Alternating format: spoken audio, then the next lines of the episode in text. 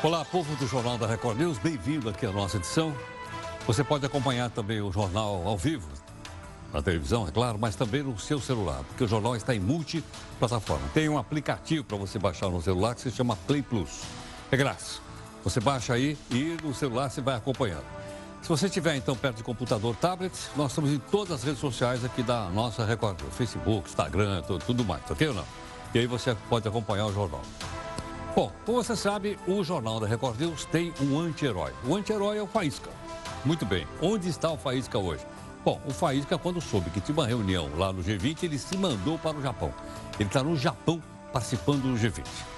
E ele disse, mas pera um pouquinho, ele foi convidado representando que país? O país do Faísca é a Gatolândia.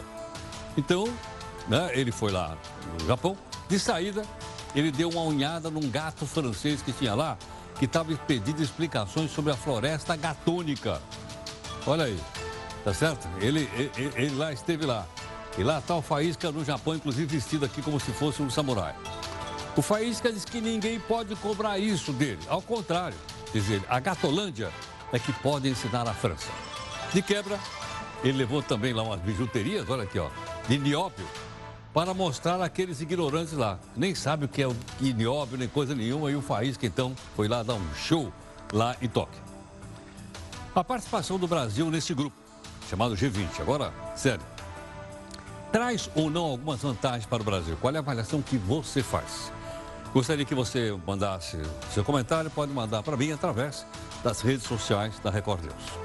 O nosso portal aqui do Grupo Record, que é o r7.com, ele traz ainda informações a respeito da droga, né, que foi transportada no avião da FAB, negócio grave. Já é droga grave, do avião da FAB é mais grave. Cocaína encontrada com o sargento da FAB avaliada, olha só, em 5 milhões e 600 mil reais. E fora o dano que se provocou na imagem do Brasil do exterior. Veja também outras notícias para você saber, de fato, em que país você vive. Garotinho é intimado a colocar uma tornozeleira eletrônica. Prepara o bolso aí porque a conta de luz vai ter uma cobrança extra no mês de julho. Os Estados Unidos batem a França no Campeonato Mundial de Futebol Feminino. Custou para acontecer, mas depois de 20 anos, aconteceu. A União Europeia e o Mercosul fecham um acordo comercial. É o maior da história do Brasil. O governo comemora.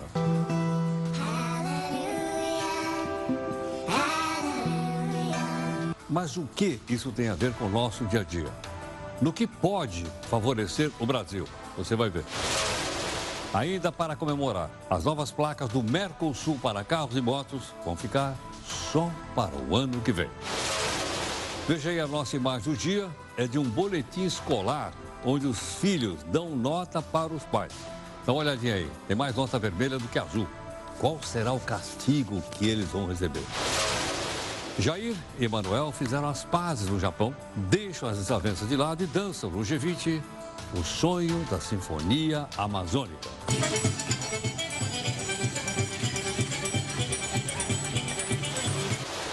O santo guerreiro do real abate o dragão da maldade da inflação. Há 25 anos, a mais recente e duradoura moeda brasileira, o real, conserva credibilidade no país. Mas e o vintém?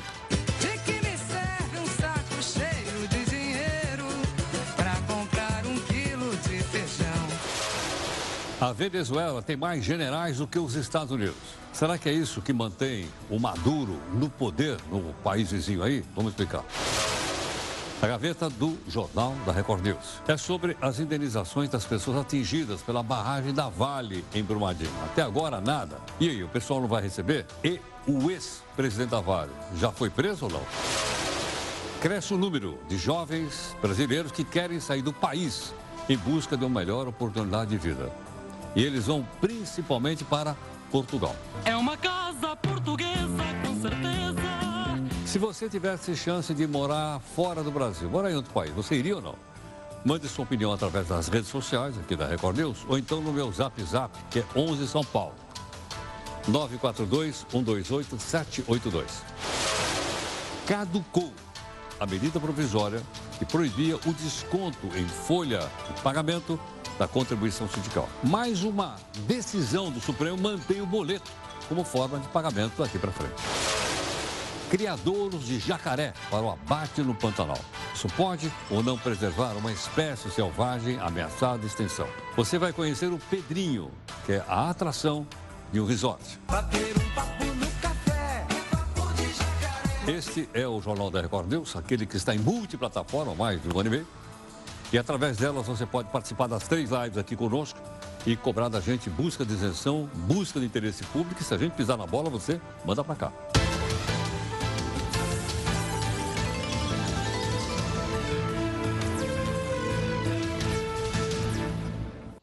E olha, como o jornal está em multiplataforma, você acompanha desde as 5 da tarde, todo dia tem 5 e meia, perdão. Hoje até começou um pouquinho mais tarde.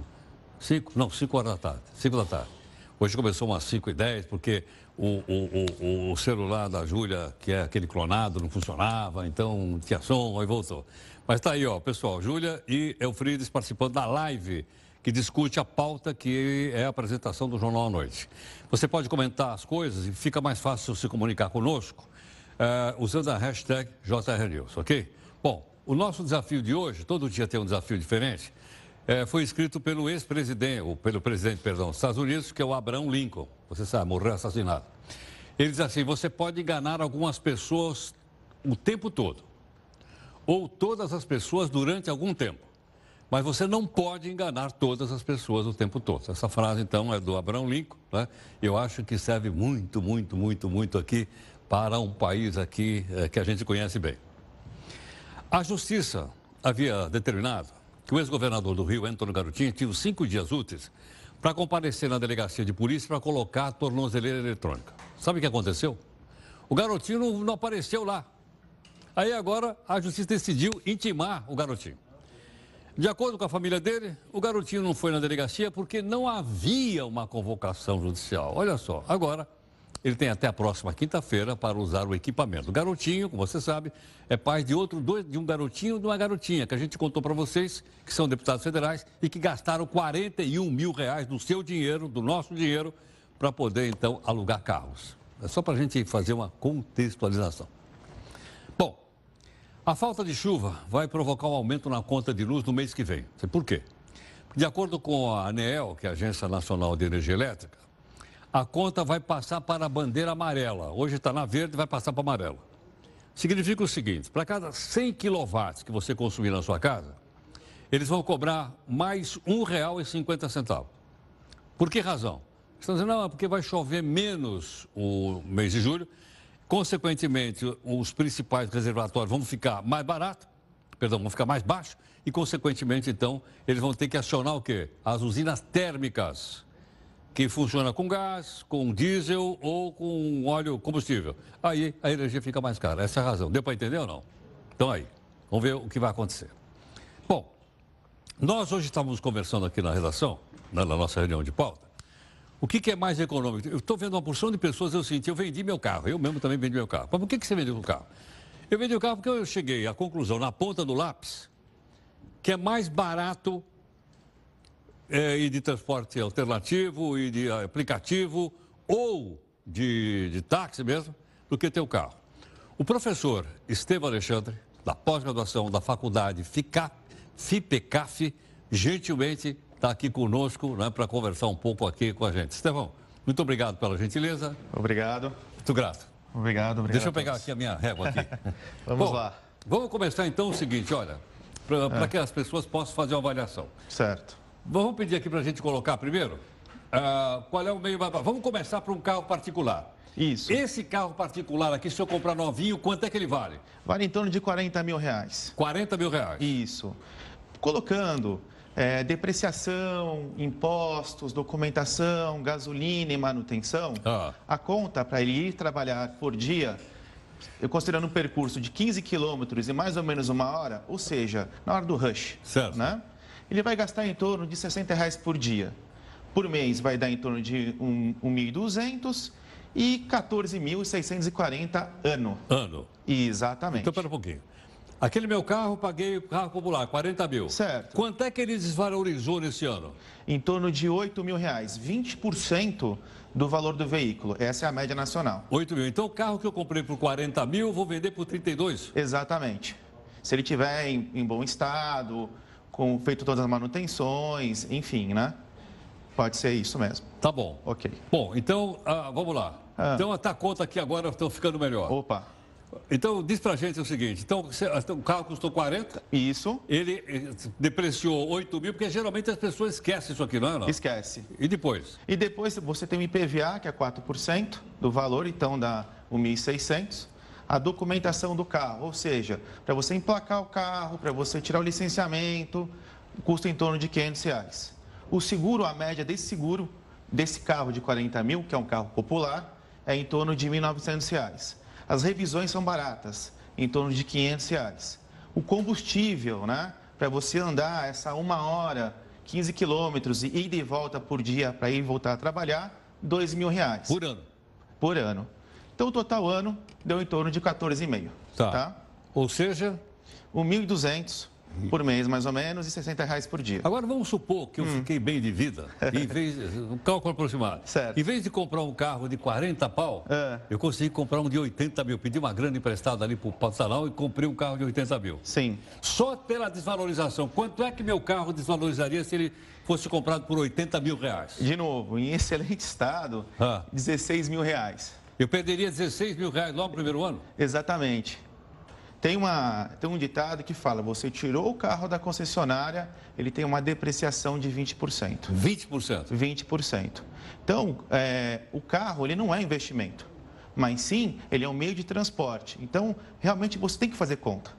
Né? se você não fizer a conta, infelizmente você vai perder dinheiro. Então, veja bom, bem, perdão. Hum. Quer dizer, então, até 15 quilômetros é isso aqui. Se eu andar, eu moro perto. Certo. Eu ando uns 8 quilômetros por, uh, daqui, ida e uhum. volta.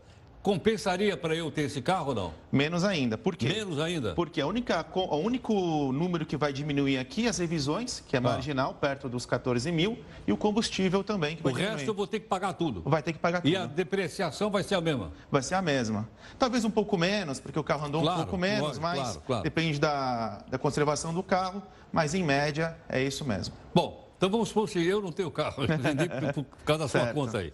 Vamos lá, agora eu vou então para o transporte público, que eu Sim. pego ônibus, ônibus eu não pego, mas metrô com certeza. Certo. Pessoal que pega ônibus e metrô, quanto é que ele gasta por dia? Em, em torno de 15 reais e de volta, tá? E de volta 15 reais. Isso. Então, considerando 20 dias úteis, 300 reais e por ano, 3.600 reais. Tá, então, então só para eu entender, então o carro eu gastar, gasto por ano... 14,5. 14 mil e meio. De, então aqui eu gastaria 3.600. Exatamente. É boa, uma diferença A diferença é gigante, né? Dá para a gente virar a tela para gente, para o professor continuar comentando aqui conosco ou não? Então, esse é um dos casos. Isso. Bom, agora então vamos falar o seguinte. Hum. Eu tenho aqui um celular, quer dizer, eu tinha um celular. Aí eu tenho os aplicativos é. lá no celular. Certo. Então você colocou aqui Uber Juntos. O que é Uber Juntos? Uber Juntos é um Uber compartilhado. Por exemplo, eu vou até a Paulista. Ah. Estou aqui na Barra Funda. Eu e você. Aí você pega o Uber, eu pego também, e ele vai deixando você. A gente divide a conta. Exatamente. Tá. Esse aqui é o Uber X. pessoal. X. E esse Isso. aqui é o táxi. É o táxi. Então vamos lá. Começamos então pelo Uber Juntos. Quanto é que eu vou gastar por dia 15 quilômetros e de volta na minha casa? É horário do rush tá? R$ 42,00 ida e volta. 840 por mês e em torno de 10 mil ano. Então, quer dizer, então eu estou gastando menos do que meu carro particular de 40 pau. Exatamente. Ok. Vamos tá? lá. O Uber X, né? Que é aquele Uber que é o primeiro depois dos juntos, né? Que são os carros mais populares. Então, por dia, no horário do rush, 70 reais. Por mês, 1.400 por ano em torno de 16,800. Então aqui já ficaria mais caro do que meu carro particular. Exatamente. Certo. A vantagem é que eu não vou ter que dirigir, certo não? Não vou ter Isso, que ficar é. procurando estacionamento nem nada. Exatamente. Mas ele vai ficar mais caro, mais ou menos uns 2 mil reais, é isso? Por Exatamente, ano. por ano. Por ano. Por tá. ano. 2 mil por tá. ano. Agora, e se eu resolver ir de táxi? Aí a coisa complicou, né? Vou de táxi. O, de, o, táxi, ele fica em torno de 105 reais por dia, a ida e a volta. 105 reais por dia? Exatamente. Então, peraí, 105 reais o táxi, é. 70 Uber, uhum. 42, só para a gente ter ideia do, do preço aqui. Exatamente. Por mês? Por mês, em torno de R$ 2.100 e por ano, 25.200, professor. Quer dizer, o táxi é o mais caro? Ele é o mais caro. Ele é o mais caro. Né? Por que, que ele é mais caro? Né? Porque tem a, a questão da, das tarifas, que são tabeladas e tudo mais, né?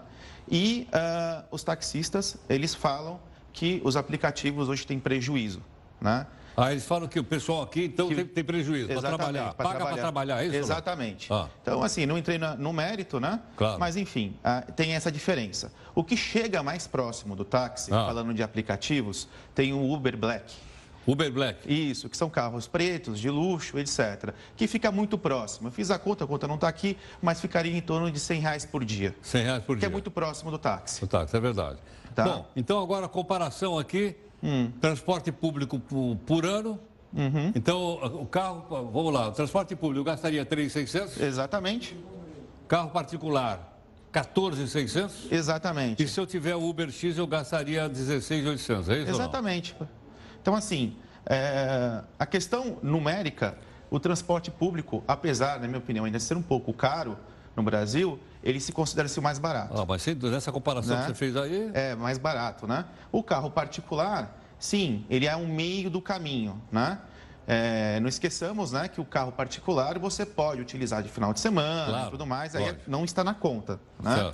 É, e o Uber X seria uma alternativa entre o táxi né, e, o, e o carro particular e o transporte público e ficaria em torno de 16,800. Tá ótimo. Tá? Ficou muito claro, muito didático. Muito obrigado. Professor. Muito obrigado. Obrigado, viu? Muito grato. Obrigado. Muito obrigado, por favor. Ali. Bom, gentilmente aqui conosco o professor Estevam Alexandre, professor de pós-graduação da Faculdade FIPECAF. Então agora é por sua conta e risco, certo, não? Nós já mostramos as contas. Agora, se você acha que deve vender o carro, se não deve vender, se vai desvalorizar ou não, isso é, é por sua conta. Ficou claro, para mim ficou absolutamente. Aliás, como eu disse a você, já vendi meu carro há muito tempo, né? Por causa desse cálculo aí. Bom, os brasileiros estão cada vez mais atraídos para trabalhar fora do Brasil. Tem muita gente, por exemplo, vivendo em Portugal, né? Você tem uma ideia? Em 2018, cresceu 23% a quantidade de jovens que saíram do Brasil. Tem um outro estudo que mostra também que especialistas em tecnologia, o pessoal da TI, né, são aqueles que mais sentem necessidade de deixar o Brasil e também são aqueles que são mais chamados lá fora. Dá uma olhadinha aqui no texto da Jéssica Veloso. O Brasil tem quase 208 bilhões de habitantes. E no meio desse número enorme, existem muitos talentos.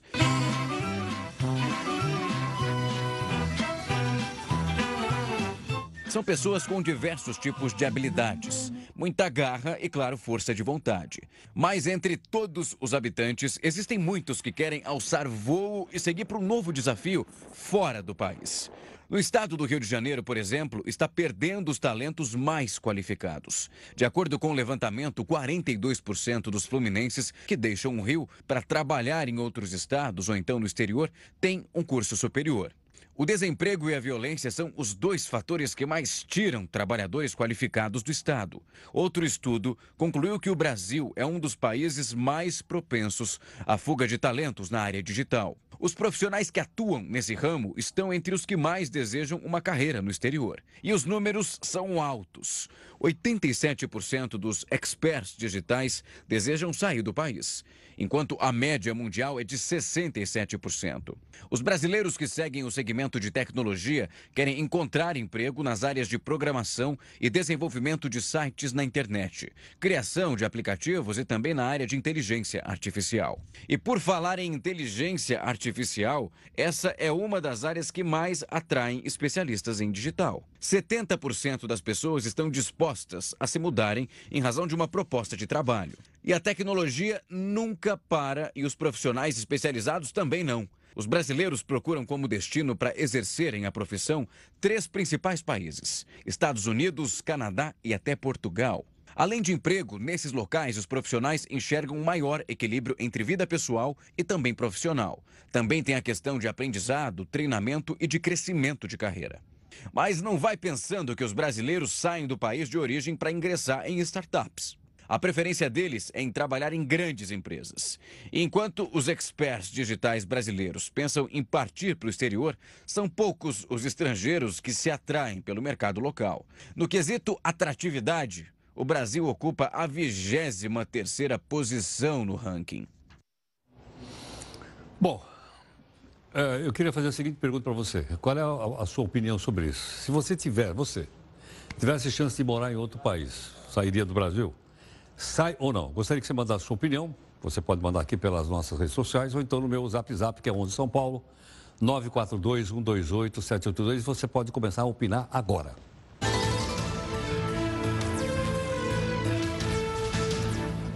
Olha, a medida provisória que proibiu desconto e folha da contribuição sindical, ela caducou. Com isso, as pessoas poderiam voltar a ter um desconto direto na folha do pagamento, ou seja, no salário já estaria lá a contribuição do sindicato. Mas o ministro Supremo, Luiz Roberto Barroso, ele cassou essa decisão. Então, como é que ficou agora? Ficou mantido o seguinte: o boleto continua como forma de pagamento. Dizer, mas não caiu a medida, a medida provisória, caiu. Mas há uma decisão do Supremo Tribunal Federal dizendo que, de acordo com a reforma trabalhista, a cobrança terá que ser feita é, individualmente, ou seja, não pode ser coletivo. A pessoa de livre e espontânea vontade, né, ela pode desejar uh, que tenha um desconto na sua folha, ou que ela pague por boleto, mas não pode ser coletivo, de acordo com a decisão do Supremo. O secretário especial da Previdência, que é o Rogério Marinho, ele assinou uma portaria que aumenta de 72 para 78 categorias autorizadas para trabalhar domingo e feriado. Entre elas, é mais o pessoal que está relacionado com o comércio e também ao turismo. Esse pessoal vai ter folga garantida, claro, está na Constituição Brasileira, em outros dias da semana. Mas também, assim, pelo menos um, final, um domingo, a pessoa tem o direito de folgar, ainda que os outros três, ela trabalha no domingo e folga na segunda, na terça ou na quarta, ok? Só para a gente entender bem. Depois de mais de 20 anos de negociações, 20 anos, então 20 anos desde 1999, o Mercosul e a União Europeia finalmente fecharam um acordo comercial.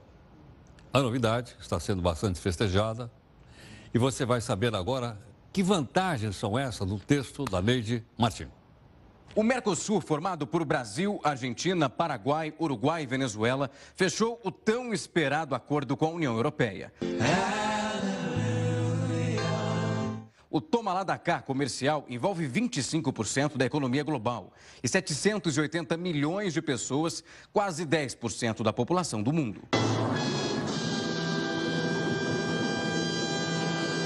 União Europeia anunciou o acordo comercial como o maior já negociado pelo bloco. O Brasil seguiu esse tom, chamou a novidade de histórica. A expectativa de bons números justificam tanto otimismo. Uau! O governo brasileiro estima que o acordo vai representar um aumento no produto interno bruto do país de 336 bilhões de reais em 15 anos. Os detalhes do acordo ainda passarão por uma revisão, mas há pontos muito positivos. As negociações envolvem diversas áreas, como tarifas alfandegárias, regras sanitárias, propriedade intelectual e compras públicas. As empresas brasileiras poderão, por exemplo, participar de licitações no bloco europeu. As exportações brasileiras para a União Europeia podem apresentar ganhos de quase 100 bilhões de dólares, isso até 2035. Segundo o governo federal, os produtos agrícolas de grande interesse do Brasil terão suas tarifas eliminadas. É o caso do suco de laranja, frutas e também o café solúvel. É que os exportadores brasileiros terão acesso ampliado por meio de cotas para carnes, açúcar e também etanol. As empresas brasileiras serão beneficiadas com a eliminação de tarifas na exportação de 100% dos produtos industriais. Com isso, elas terão iguais condições de concorrência com outros parceiros que já possuem acordos de livre comércio com a União Europeia. O acordo fechado entre Mercosul e União Europeia soa como uma música para os ouvidos que esperam a melhora da economia.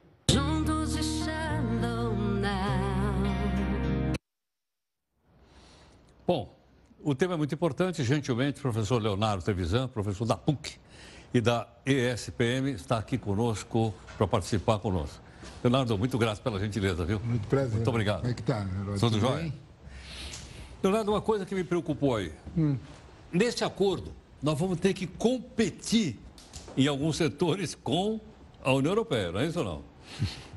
Bom, jornalista vivido como você é, você tocou no ponto certo, né?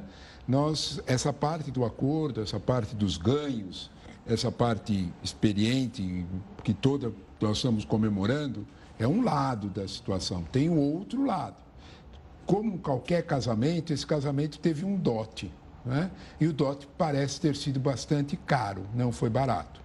Nós precisamos entender, por exemplo, que na semana, no começo de junho, primeira semana de junho, o comissário de Agricultura da União Europeia, veja bem, nosso grande alvo é vender produtos agrícolas, nosso grande negócio. Sem dúvida. Só que a União Europeia tem países que também produzem muito no lado do agronegócio, que vendem dentro da União Europeia. A própria França, a Polônia, outros países do leste europeu, a agricultura espanhola, enfim, vários países queriam ter que concorrer com os produtos brasileiros. É? Então, os produtos brasileiros entram na Europa de forma mais livre, com tarifas mais baixas. Parece muito bom, vocês anotaram, suco de laranja, vários produtos, vamos competir. Qual foi o preço cobrado?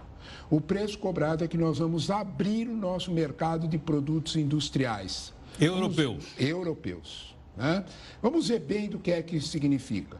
A primeira parte dessa, desse dote que nós vamos pagar né, é que nós vamos ter que conviver com produtos que nem sempre são de verdade feitos made in Europe. A gente vai lá ler o produto made in Europe.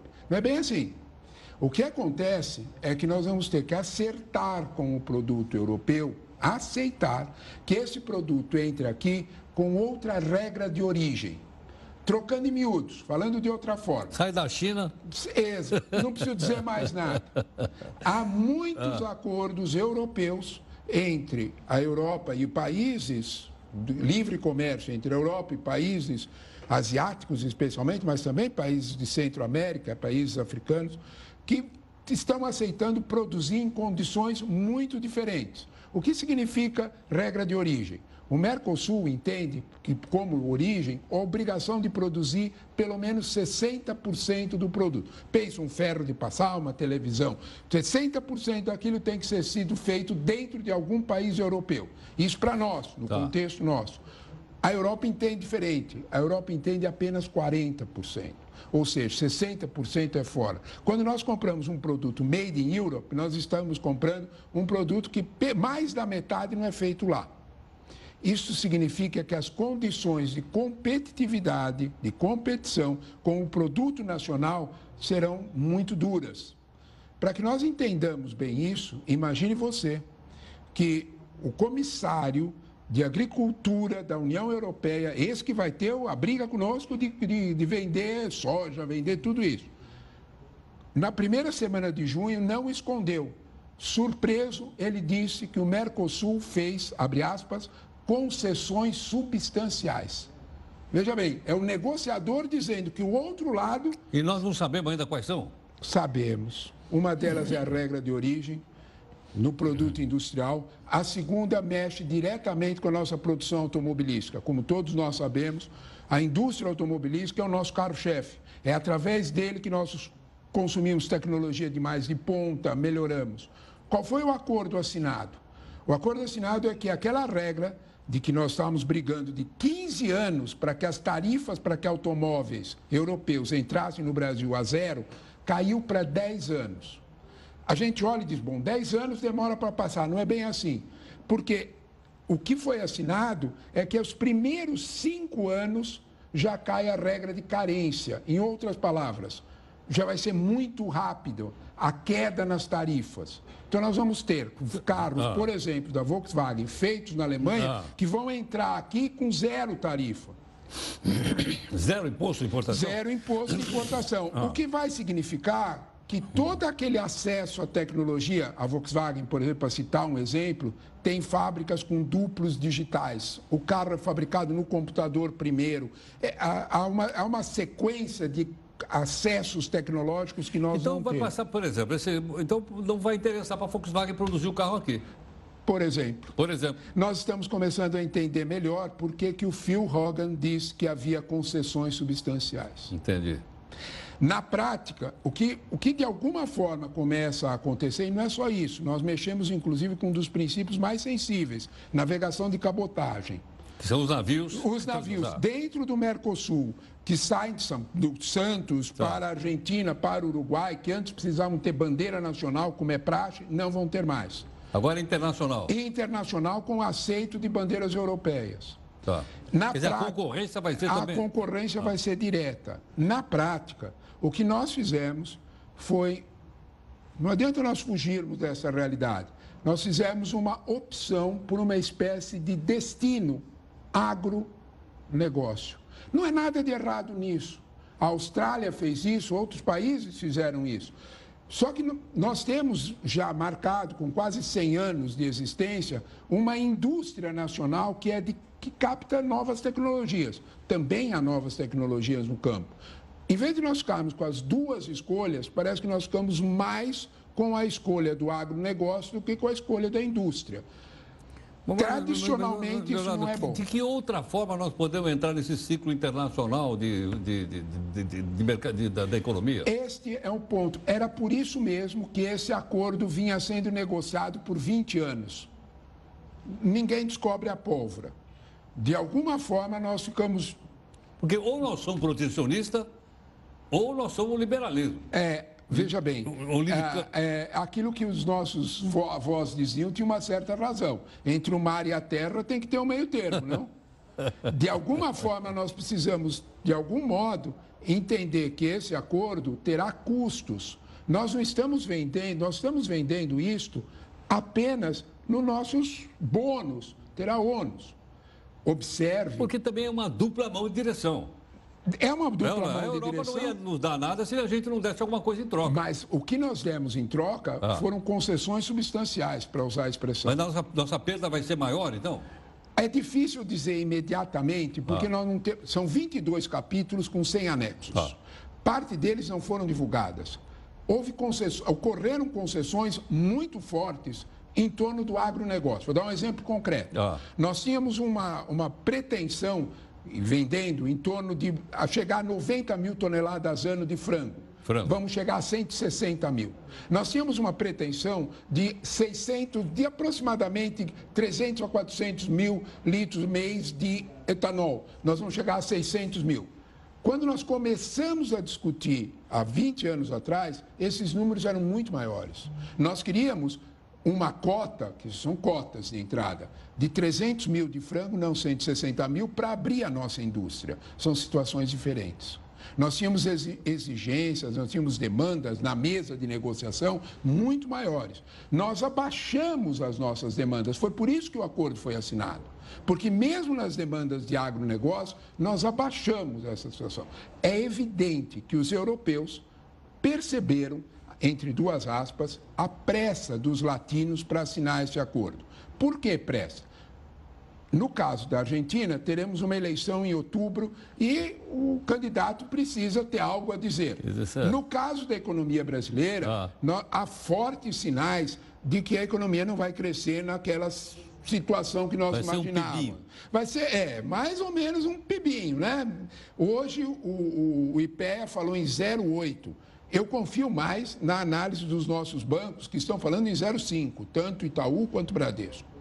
Na prática, isso significa que nós íamos ter que abrir, de alguma forma, umas expectativas mais favoráveis, gerarmos uma confiança. Então, nós praticamente vendemos a prataria para jantar hoje à noite. Professor, Obrigado pela aula. Imagina. Você sempre vinha aqui para a gente poder entender o que está se passando. É, há mais coisas entre o céu e a terra. Muito obrigado. Viu? Obrigado a Muito grato. Muito obrigado.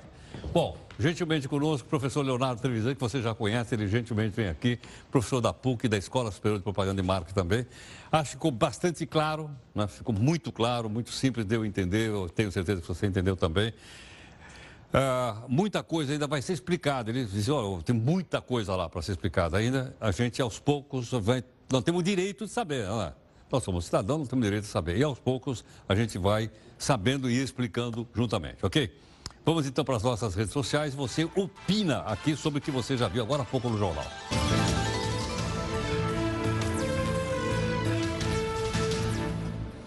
O doleiro Lúcio Funaro, lembra dele ou não? Ele vai ter um final de semana bem bacana. Por quê? Porque a Justiça de Brasília, Justiça Federal, autorizou que o Funaro, que ele está em prisão domiciliar. Ele passa agora para o semiaberto. Uau! Com a decisão, ele poderá trabalhar durante o dia, mas terá que ficar em casa entre 10 da noite e 6 da manhã. A pena do Lúcio Funaro era de 30 anos de xilindró. Não sei se você lembra, ele foi preso em 2016, após uma operação da Polícia Federal. Aí, o que aconteceu? Ele fechou um acordo com a antelação de Lava Jato e trocou os 30 anos de cadeia, uma boa parte deles atrás da grade, por prisão domiciliar. Bom, o Brasil sofreu por muito tempo com a inflação. O Plano Real e a nova moeda mudaram isso, acabaram com a inflação. O real é a mais recente e duradoura moeda brasileira, conserva credibilidade no país aos 25 anos. Mas escuta, e o tempo do vintém? Bom, o tempo do vintém foi restaurado pelo Eufrides Júnior. No tempo do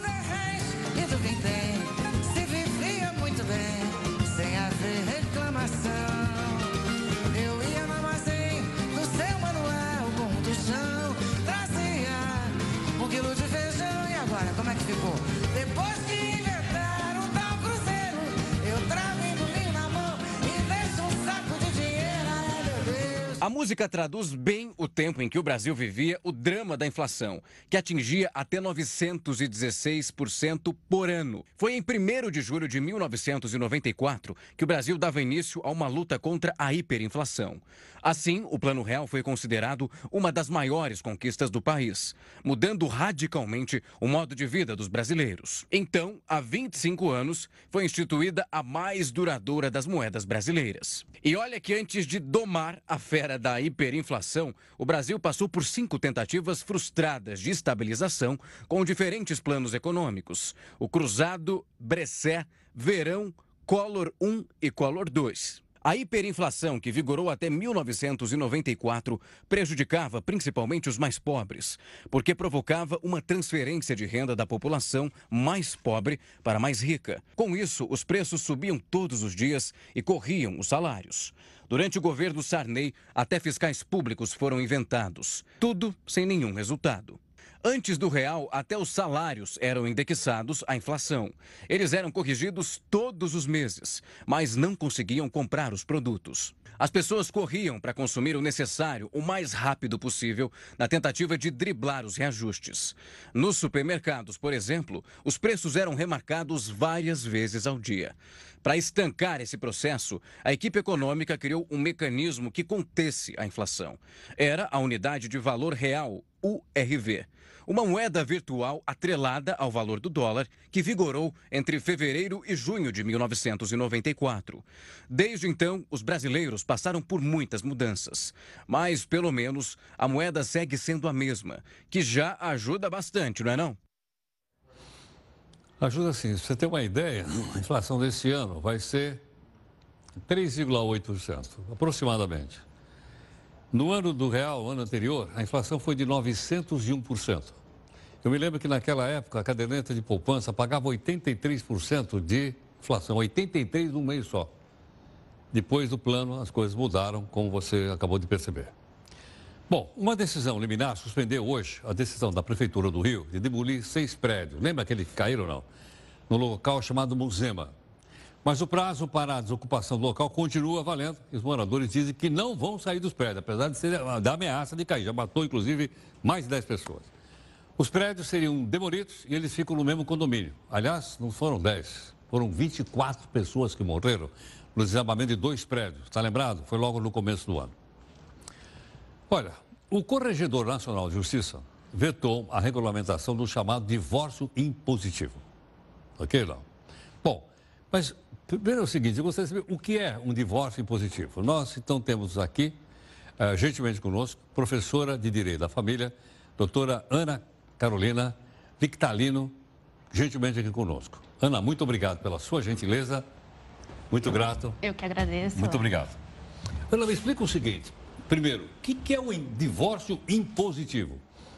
Divórcio impositivo é uma modalidade em que eu não preciso ter o que? A concordância de ambos. Caso um tenha interesse em divorciar, esse divórcio será decretado. Nós já temos isso na legislação. Todavia, quando não for consensual, então significa que eu tenho uma resistência de algum dos cônjuges, eu preciso procurar o judiciário. E o judiciário, após né, a apresentação de defesa daquele cônjuge que há resistência, o juiz, não tendo mais provas a produzir a respeito desse divórcio, ele pode já decretar o divórcio. Então, nós temos um julgamento parcial e continua o processo com relação à questão da partilha.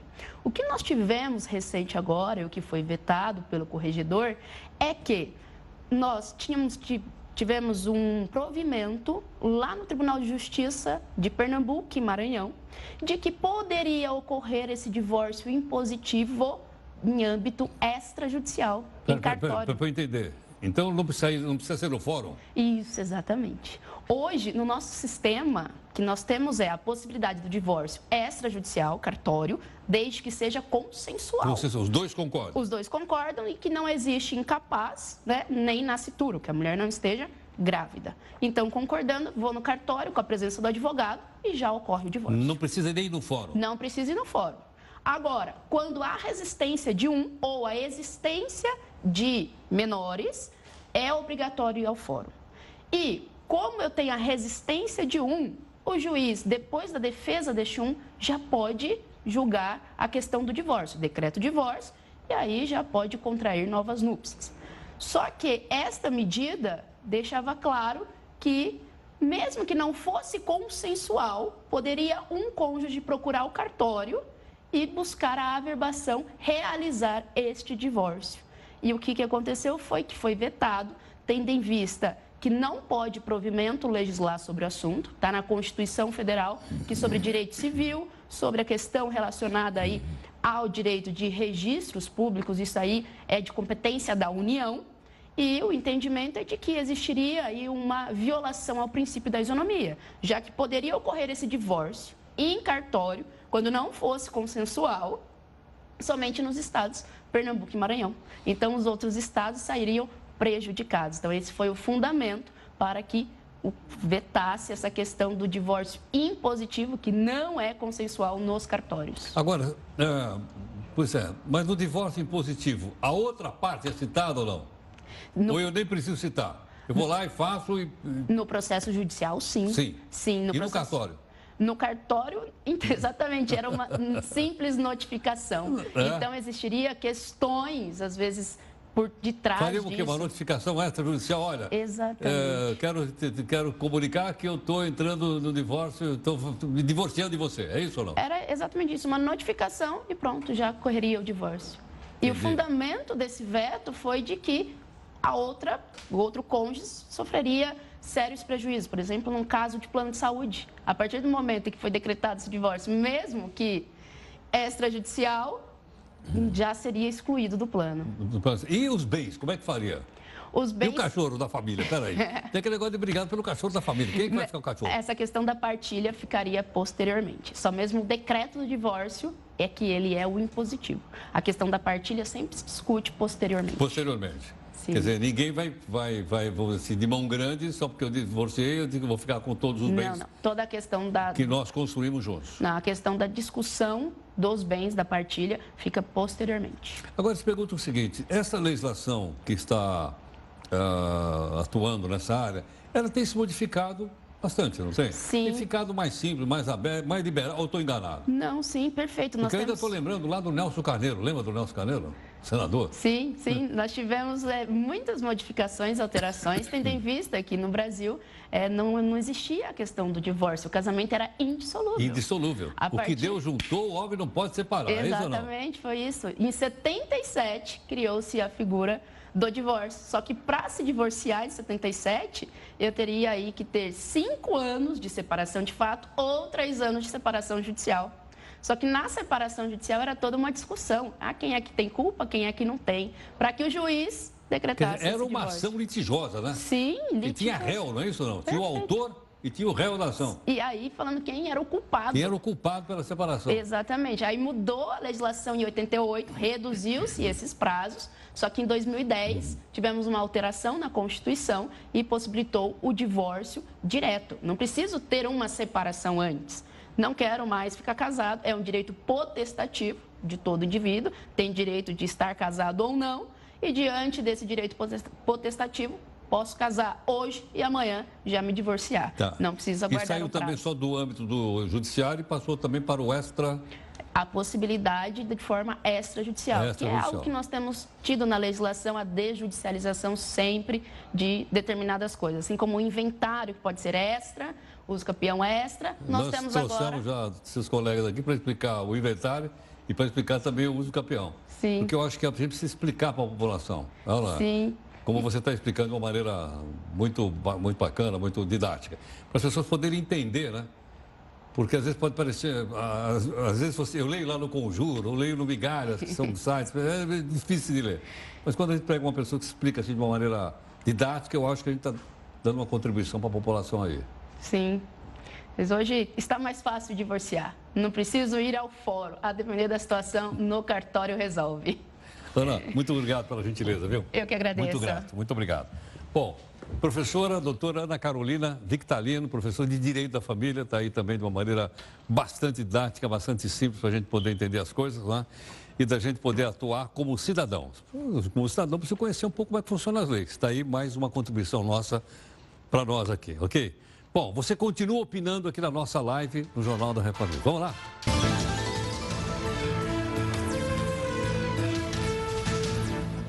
Agora há pouco nós falamos para você quanto é que custa ter um carro. Não é? Um carro popular de 40 pau dá uma despesa de mais de 14 mil reais por ano.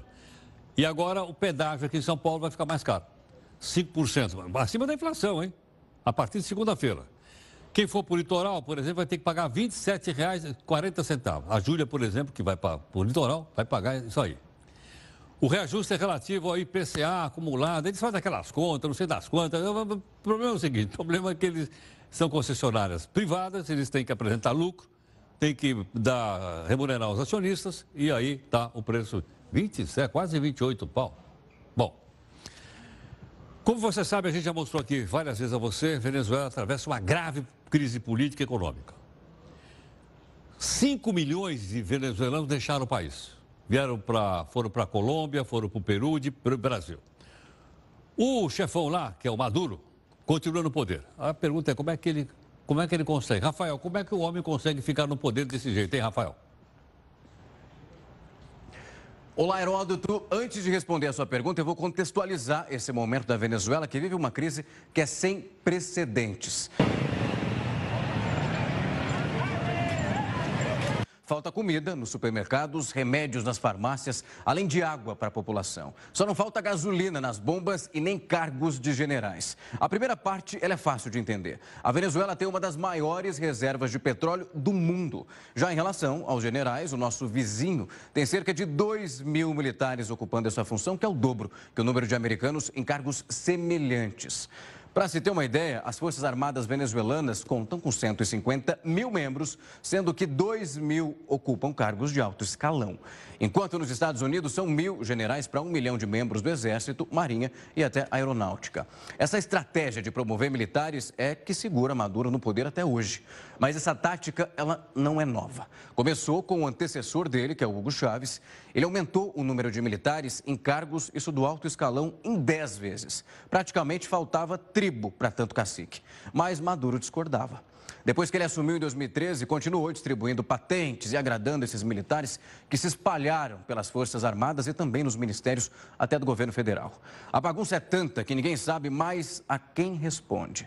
A única certeza ali é apoiar o Maduro. Mas essa irresponsabilidade só foi possível graças ao dinheiro vindo do petróleo, que chegou a colocar a Venezuela entre as nações mais ricas do mundo. E assim que o combustível foi perdendo valor, foi ficando cada vez mais difícil sustentar o peso dos salários gordos e da máquina pública cada vez mais inchada. A corda, claro, que acabou estourando para o lado mais fraco. Grande parte dos soldados do baixo escalão abandonaram as Forças Armadas e passaram a apoiar a oposição que sofreu para conseguir apoio de militares com cargos importantes, como os generais. E a pergunta que fica é: vale tudo pelo poder, Heródoto? Ah, vale. Em alguns casos, vale. Bom, obrigado aqui em nome da nossa equipe de técnicos jornalistas. Você continua a nossa live aqui agora, 10 da noite tem a live aqui conosco. E quem acompanha aí as redes sociais pode uh, ter reparado que hoje aquelas selfies foram substituídas por bonecos. Isso porque tem um aplicativo novo chamado Dollyfy. E ele viralizou na internet, já viu, a turma aqui foi correndo lá, ok, né? A turma aqui já aderiu à moda. E a Fátima de Poços de Calda é responsável pela, pela música que nós vamos colocar aqui. Se vocês gostarem, tudo bem. Se vocês não gostarem, falem com a Fátima. Vamos ver. Anda, Barbie. vamos, Barbie.